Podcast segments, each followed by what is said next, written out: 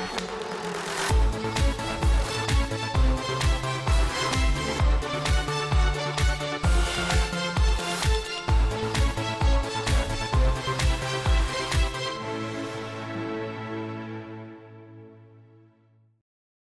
Bon, c'est une annonce euh, qui est tombée au cœur de l'été, donc pour ceux qui ont pu la suivre, mais elle est très intéressante et puis elle a fait couler beaucoup d'encre euh, et fait beaucoup de bruit. Euh, rappelez-vous, Giorgia Meloni, la présidente du Conseil italien, qui a décidé d'imposer, donc au cœur de l'été, une taxe bancaire exceptionnelle sur les surprofits des banques transalpines. Et eh bien hier, c'est ça l'actualité, la Banque centrale européenne a critiqué cette taxe italienne. Bonjour Mathieu. Bonjour David. Mathieu Plane, directeur adjoint du département analyse et prévision de l'OFCE. Content de vous retrouver pour cette nouvelle saison. C'est plaisir. Bon, la BCE qui émet donc un, avis euh, négatif, c'est comme ça qu'on peut le dire. Euh, déjà, avant d'expliquer le fond de l'histoire, est-ce qu'elle est dans son rôle de juger une décision politique d'un État souverain de la zone euro? Même si ça concerne, ça concerne les banques. Ben oui. Ça concerne les banques. Euh, ça concerne les banques et un peu des conséquences de la politique monétaire. voilà, donc est-ce qu'elle est dans son rôle? C'est pas un avis euh, contraignant, hein, elle donne son avis. Euh, bon, la question de cette légitimité peut se poser, euh, mais elle est quand même en droit d'avoir une réflexion là-dessus, qu'elle avait déjà soulevée en fait, hein, pas sur la taxation, mais sur le risque justement de la remontée des taux de dépôt.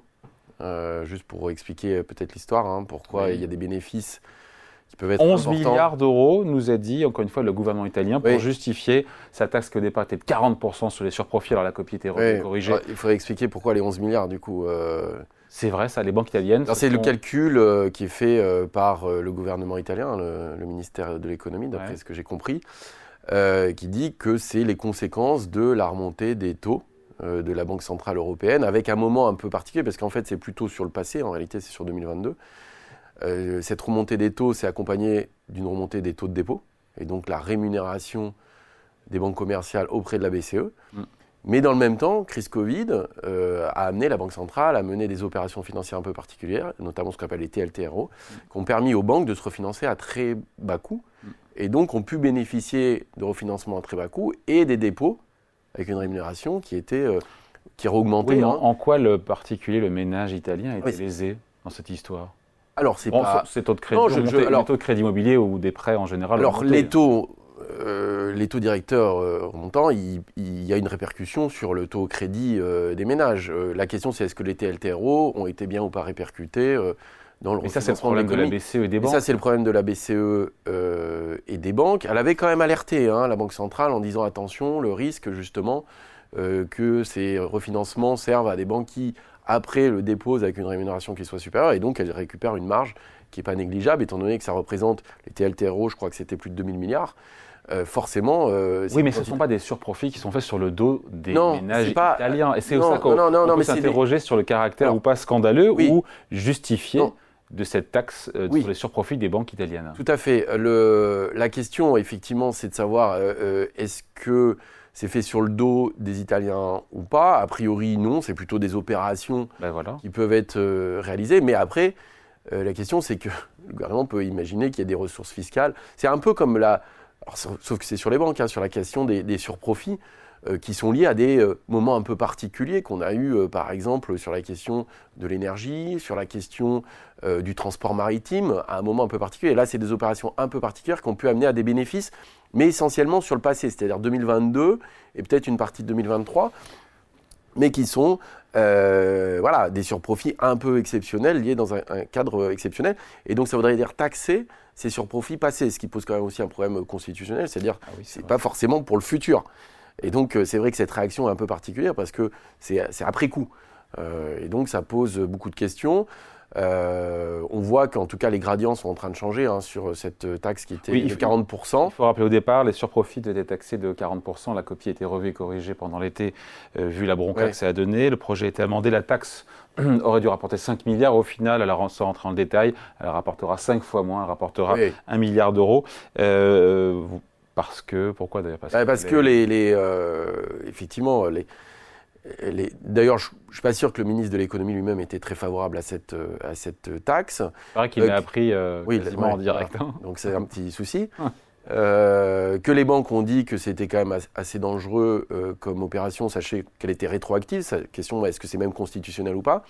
Et puis en disant ça pouvait mettre en difficulté des banques qui vont justement être euh, face à des difficultés à venir, justement, avec la remontée des taux, avec euh, l'économie qui se retourne. On peut l'entendre, ça, euh, cet argument Oui, on peut, on, peut en partie, bien sûr, l'entendre. C'est ce que dit la BCE, d'ailleurs. Non, mais c'est que les banques sont, fragilisées, effectivement, dans un moment où... On Notamment les petites banques italiennes qui prêtent aux ménages. C'est l'argument, d'ailleurs, soulevé par la, et brandi par la BCE pour critiquer cette, cette taxe sur les Tout à fait, c'est effectivement ça. Et donc, c'est une des opérations était de dire, bah, il faut plafonner cette taxe en fonction euh, du bilan des banques, des actifs pondérés. Et donc, il ne faut pas faire que ça plus de 0,1% de tout ça. Et donc, ça a ramené euh, finalement la taxe peut-être à 1 milliard. Donc, peut-être beaucoup de bruit pour pas grand-chose. Euh, un, milliard pour, un milliard pour tout ce barnum pardon, politique et ses conséquences sur, ah, je ne sais pas si on peut dire la crédibilité en tout cas d'un gouvernement ou d'un pays, de la signature d'un pays. Est-ce que le jeu en valait la chandelle? Bah, Disons que je pense que c'est une question assez politique, c'est-à-dire dans un moment assez difficile, que vivent, et d'ailleurs on l'a retrouvé aussi ce débat-là en France, peut-être moins sur les banques. Les banques, en Espagne, ça a été mis en place hein, aussi, hein, une, surtaxe sur les profits euh, des banques espagnoles, hein, qui avait été aussi critiquée par la BCE, mais ça a été quand même fait. Euh, mais dans un moment, 2022, on a une crise Covid, on a des chocs importants, euh, des États qui interviennent beaucoup, des politiques monétaires très interventionnistes. effectivement, bah, certains secteurs ont pu bénéficier de conditions un peu particulières et, on en tirait profit. Alors, Peut-être qu'il faut imaginer que ces profits vont faire, permettre d'être un matelas pour l'avenir parce qu'on voit qu'on va rentrer dans une zone de turbulence. Euh, mais euh, légitimement, ça pose la question, à un moment donné, dans des conditions particulières, de certains surprofits.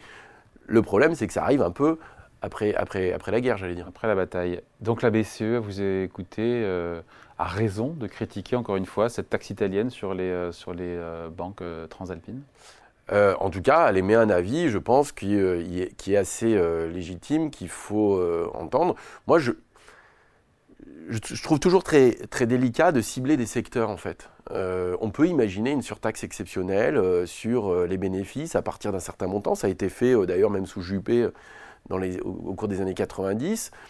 si on a des problèmes de financement, effectivement, ce qui est le cas de beaucoup d'États, hein, qui vont devoir réduire leur déficit, rétablir les comptes publics, c'est le cas aussi de la France. La question est de savoir où est-ce qu'on trouve potentiellement des ressources fiscales. S'il y a des bénéfices assez exceptionnels dans certains secteurs, peut se poser la question de la taxation. Mais pourquoi spécifiquement un seul secteur? Ça peut être l'ensemble des secteurs, l'ensemble des entreprises qui dégagent des surprofits. Et ça peut être la question, aujourd'hui on a effectivement l'énergie, le transport, l'industrie agroalimentaire. La question, c'est est-ce qu'on met une surtaxe exceptionnelle à partir d'un certain niveau de bénéfices et pas seulement hmm. sur le secteur bancaire? Là, le sur les profits à venir et pas sur les profits passés. Voilà. Et puis, euh, on voit bien que c'est assez particulier de prendre une mesure par rapport à une situation passée. Voilà, et, il se posera aussi la question, c'est que ces 11 milliards d'euros de profits euh, des, banques des banques italiennes réalisés en 2022 mm. grâce aux hausses de taux de la BCE, c'est le chiffre du gouvernement italien. Je ne sais pas, il mériterait d'être euh, peut-être recroisé ou d'être. Oui, il faut, demander au ministre qui avait l'air lui-même surpris, mais donc c'est son chiffre. Donc euh, je ne sais pas, c'est celui qui circule. C'est vrai qu'11 milliards, c'est une somme conséquente. Je n'ai pas eu écho d'autres types d'évaluations. Euh, mais est-ce que c'est les 11 milliards? Est-ce qu'ils sont vraiment uniquement liés à cette opération un peu particulière de remontée des taux de dépôt et du fait que les, banques ont bénéficié de conditions de refinancement exceptionnelles pendant la crise? Donc est-ce que c'est 11 milliards global ou est-ce que c'est lié vraiment à ce type d'opération? Ça ne se reproduira pas cette année parce que euh, pourtant les taux sont toujours élevés, mais il n'y a plus de TLT. Eh oui, exactement. C'est ça en fait. On a perdu euh, un des deux. oui, non, c'est pour ça que ce, ce montage-là, ou en tout cas cette séquence a été un peu particulière.